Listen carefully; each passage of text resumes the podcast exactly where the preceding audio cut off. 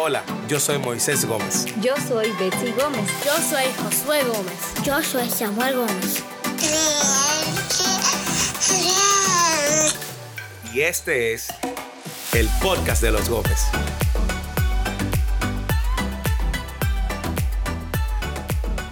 Bienvenidos al nuevo episodio del podcast de los Gómez.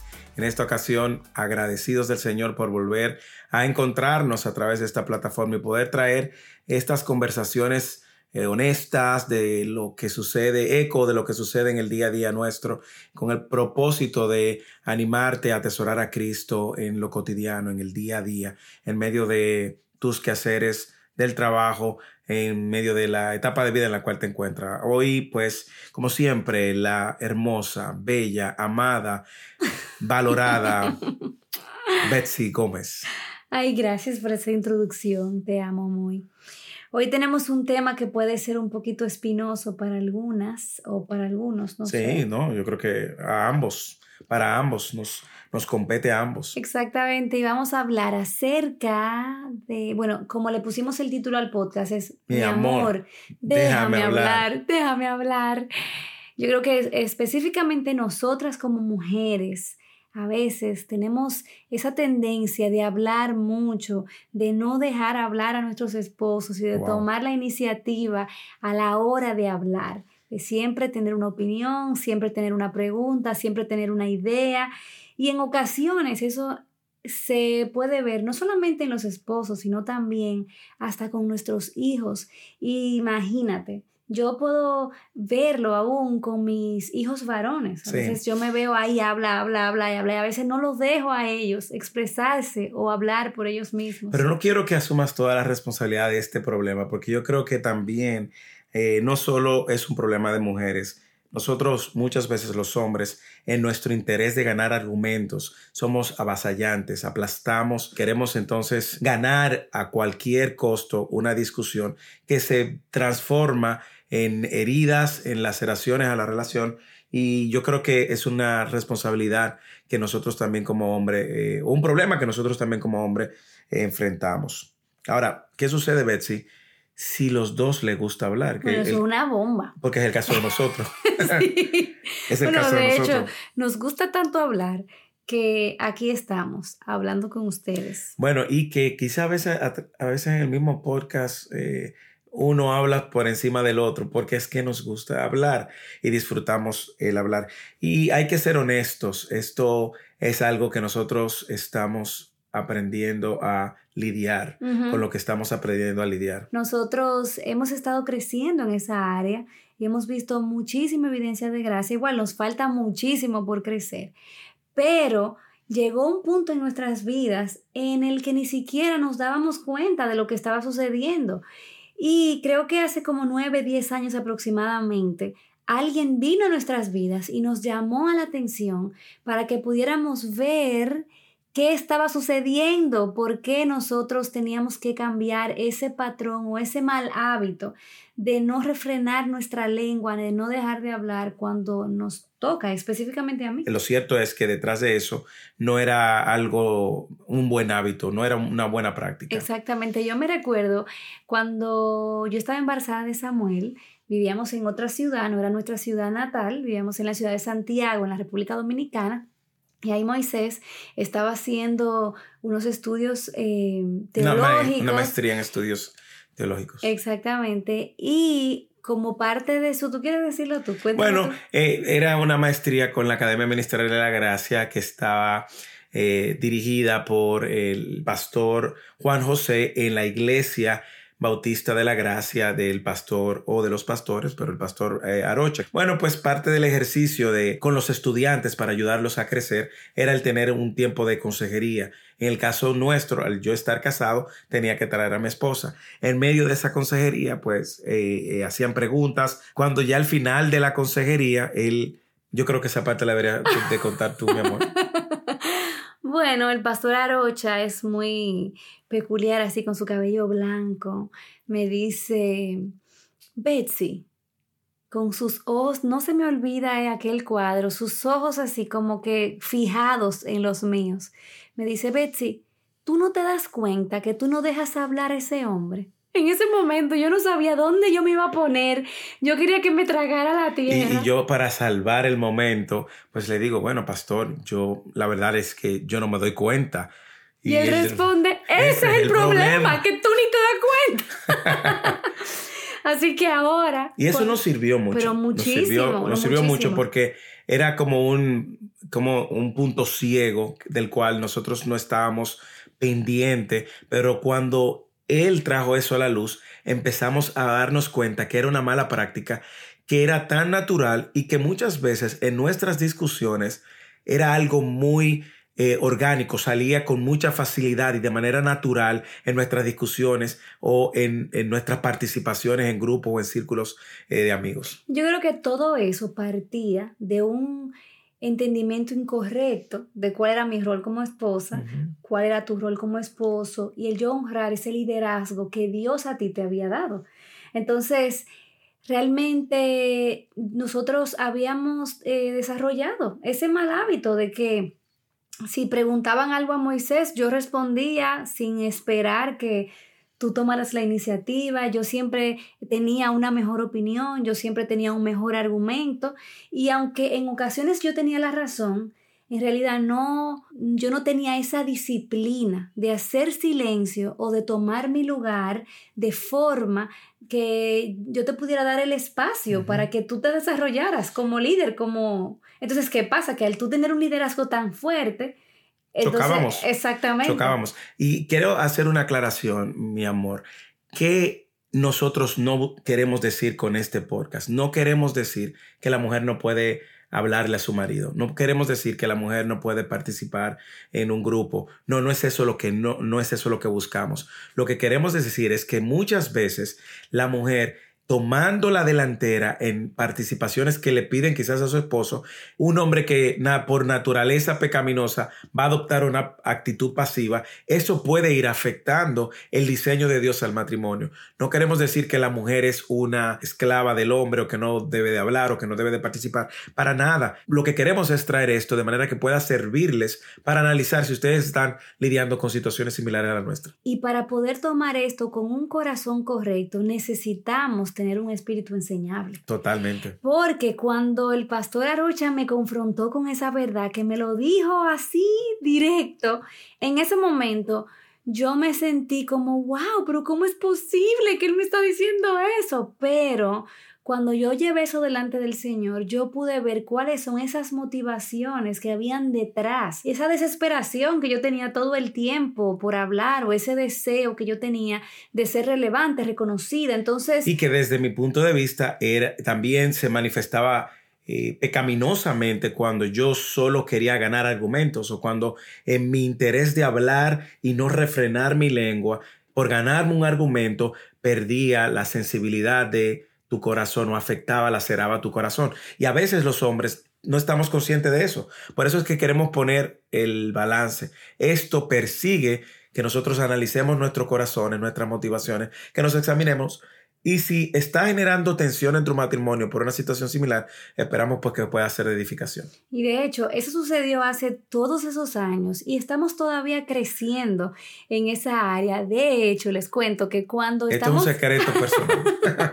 yo sé dónde tú vas, yo sé dónde tú ah, vas. Cuando estamos entre amigos o cuando estamos en eh, quizás en reuniones y Moisés se da cuenta que yo estoy hablando mucho. Moisés bajito siempre me dice, Arocha, Arocha.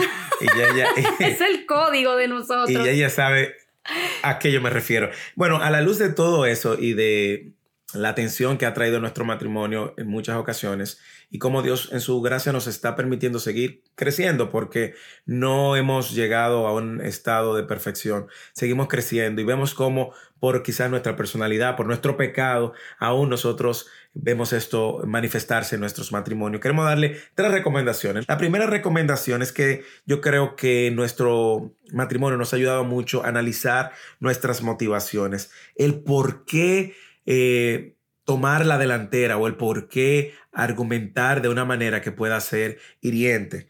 Sí, yo creo que como mujeres a veces nosotras queremos validación, nosotras queremos que se reconozca que nosotras tenemos valor y a veces hacemos eh, de nuestras muchas palabras esa, esa fuente para buscar esa validación y no nos callamos y hablamos y hablamos y hablamos y hablamos y hablamos. Y esto yo, no me refiero a cuando hablamos con el esposo para contarle cómo nos sentimos o para expresar nuestro corazón.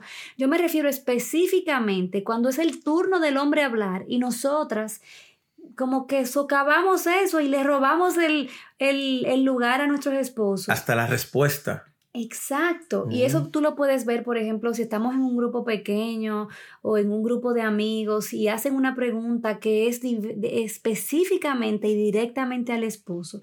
Yo puedo verme a veces motivada a responder y a decir yo y ser la voz cantante de lo que pasa en esta casa y de lo que hay que hacer. En el caso de los hombres, una pregunta que a mí en lo personal me ha servido es ver por qué yo quiero ganar siempre el argumento. Y, cuando voy a la raíz de eso, voy a encontrar pecado, voy a encontrar orgullo, voy a encontrar el querer manifestar mi liderazgo de una manera no piadosa, voy a encontrar que yo creo siempre tener la razón y creo siempre tener la decisión correcta y en ese ejercicio pues peco y en ese ejercicio hago daño a la relación. También ahora la Biblia no se equivoca, proverbio increíblemente. En el Antiguo Testamento vemos al, al Salomón, al sabio Salomón, dando muchas referencias con respecto al tema de hablar y las palabras y, en el Nuevo Testamento vemos a Santiago. O sea que vamos a usar esos dos libros como referencia y el libro de Santiago interesantemente es reconocido como el libro de los proverbios en el Nuevo Testamento por algunos.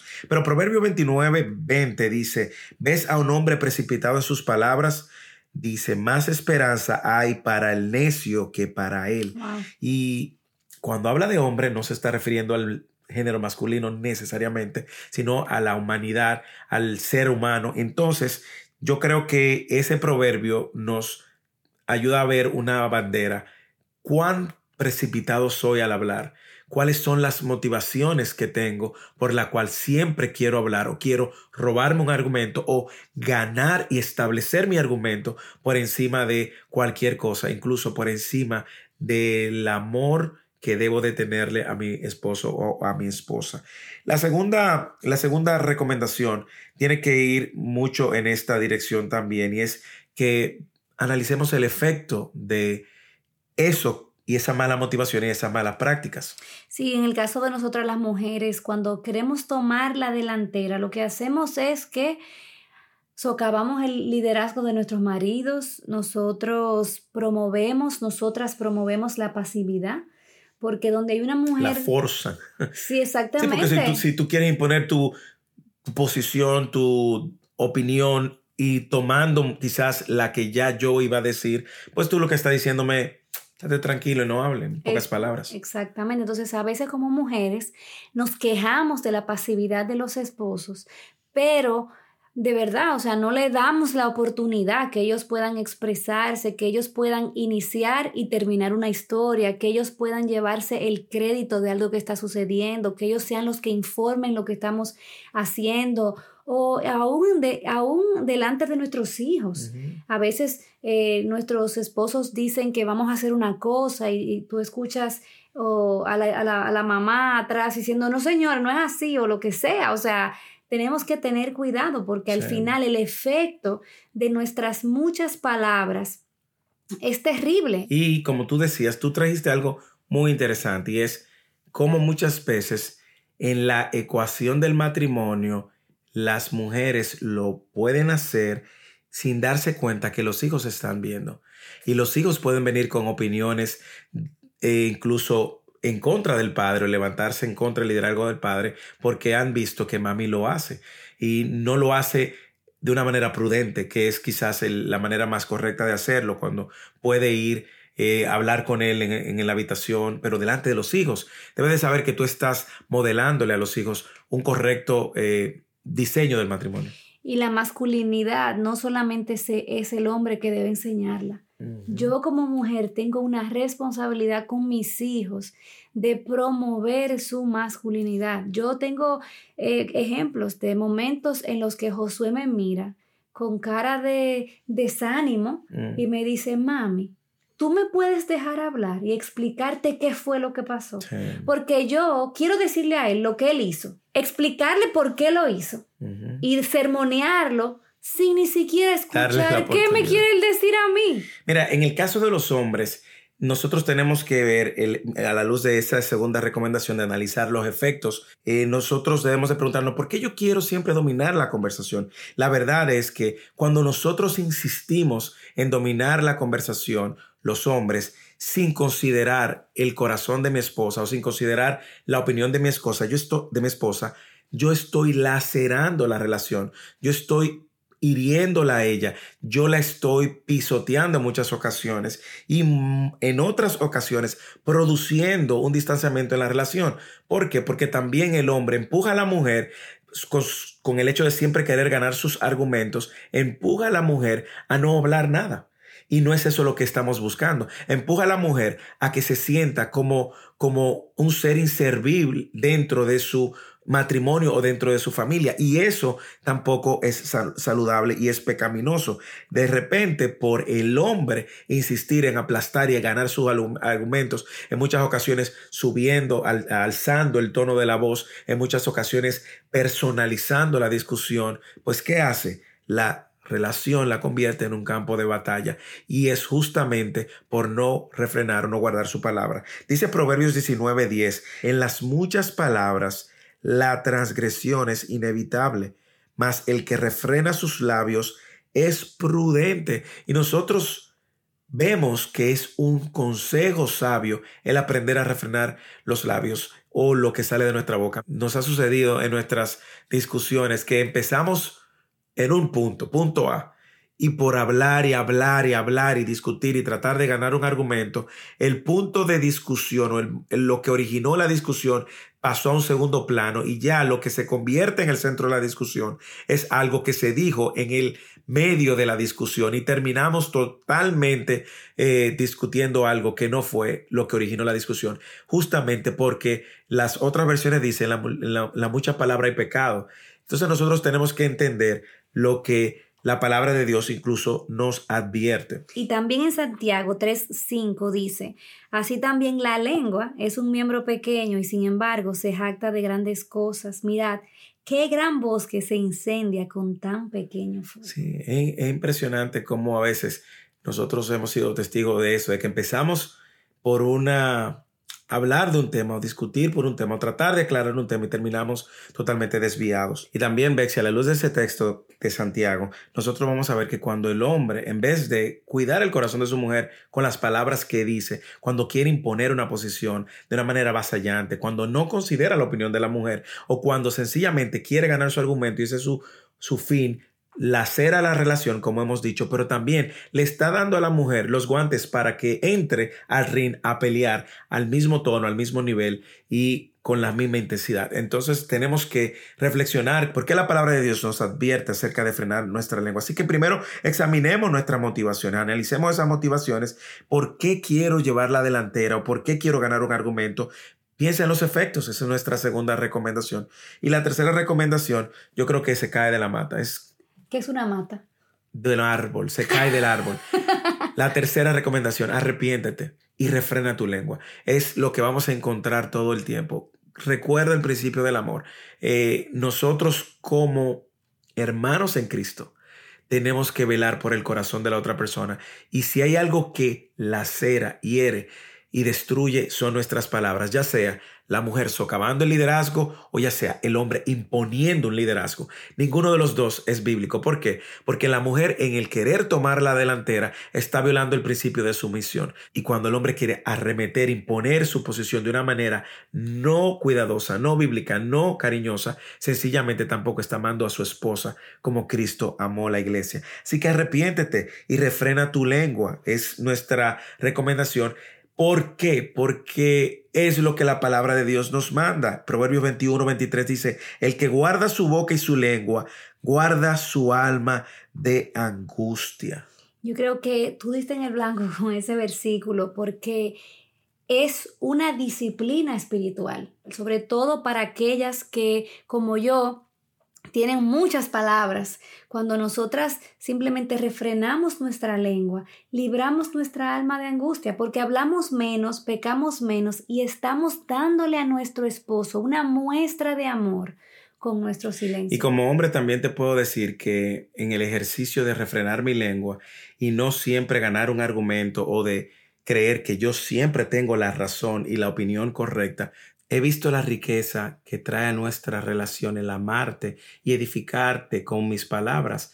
También ponerle un freno a mi ego, a mi orgullo, que es muchas veces el que alimenta e impulsa ese deseo de ganar una discusión o ganar un argumento, aun si eso cueste herirte. Y quiero públicamente pedirte perdón y decirte sí, sí, pedirte perdón y pedirle al Señor que me, me, me siga ayudando a crecer en esta área. Igual yo, o sea, yo reconozco que es algo del día a día. Yo tengo que recordarme, mis opiniones no son tan importantes ni tan valiosas como yo creo. A veces mi pecado me engaña y quiere hacerme creer que tengo que decir una opinión porque voy a salvar la situación o porque tú no estás viendo algo que yo estoy viendo muy claro y tengo temor de que las cosas vayan mal. Y por esas, esas situaciones también yo quiero pedirte perdón porque a veces esto refleja mi falta de confianza en Dios y también refleja mi incapacidad de dar el, darte a ti el liderazgo que tú tienes, que Dios te ha dado eh, para dirigirnos como familia. Bueno, al final necesitamos ambos de la gracia del Señor hablamos mucho y podemos seguir hablando hasta unas cuantas Yo creo que son los oyentes que dicen ahora, ya, no hablen tanto. Sí, no queremos hacer este episodio tan largo, pero me encanta escucharte hablar, quiero que lo sepas. A mí me encanta escucharte hablar también. Bueno, pues nada, seguiremos hablando entonces en el próximo episodio del podcast de los Gómez. Gracias por escucharnos.